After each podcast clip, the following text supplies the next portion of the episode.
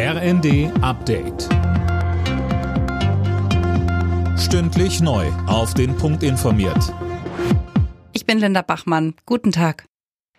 Bundeskanzler Scholz und Wirtschaftsminister Habeck sind in Sachen Energiekrise in Kanada unterwegs. Unter anderem soll Kanada in Zukunft grünen Wasserstoff nach Deutschland liefern. Für den kommenden Winter wird das aber noch nichts. Da bleibt Energiesparen das Gebot der Stunde. Der Gasverbrauch muss runter, sagte Robert Habeck im ZDF.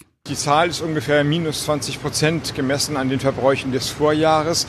Dann haben wir eine ganz gute Chance, ohne wirklich drastische Notmaßnahmen über den Winter zu kommen. Aber 20 Prozent ist viel. Das muss man sich klar machen und das bedeutet, dass alle, wo sie können, einen Beitrag leisten.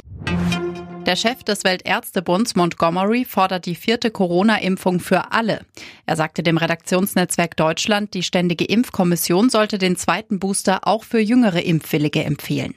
Mehr von Tim Britztrup. Die STIKO hatte den zweiten Booster zuletzt für alle ab 60 empfohlen, außerdem für Menschen mit Vorerkrankungen. Montgomery ist dafür, dass alle sich die Auffrischungsimpfung holen können sollen, zumindest dann, wenn ihr letzter Peaks bzw. ihre letzte Corona-Infektion mindestens ein halbes Jahr zurückliegt.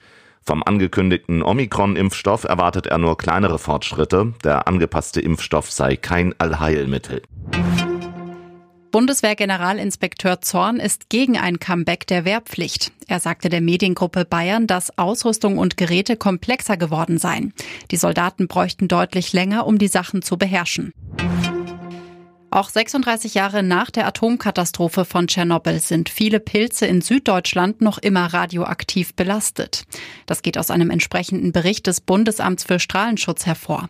Pilzsammler, beispielsweise im Bayerischen Wald, sollten ihre Funde nur in Maßen verzehren. Alle Nachrichten auf rnd.de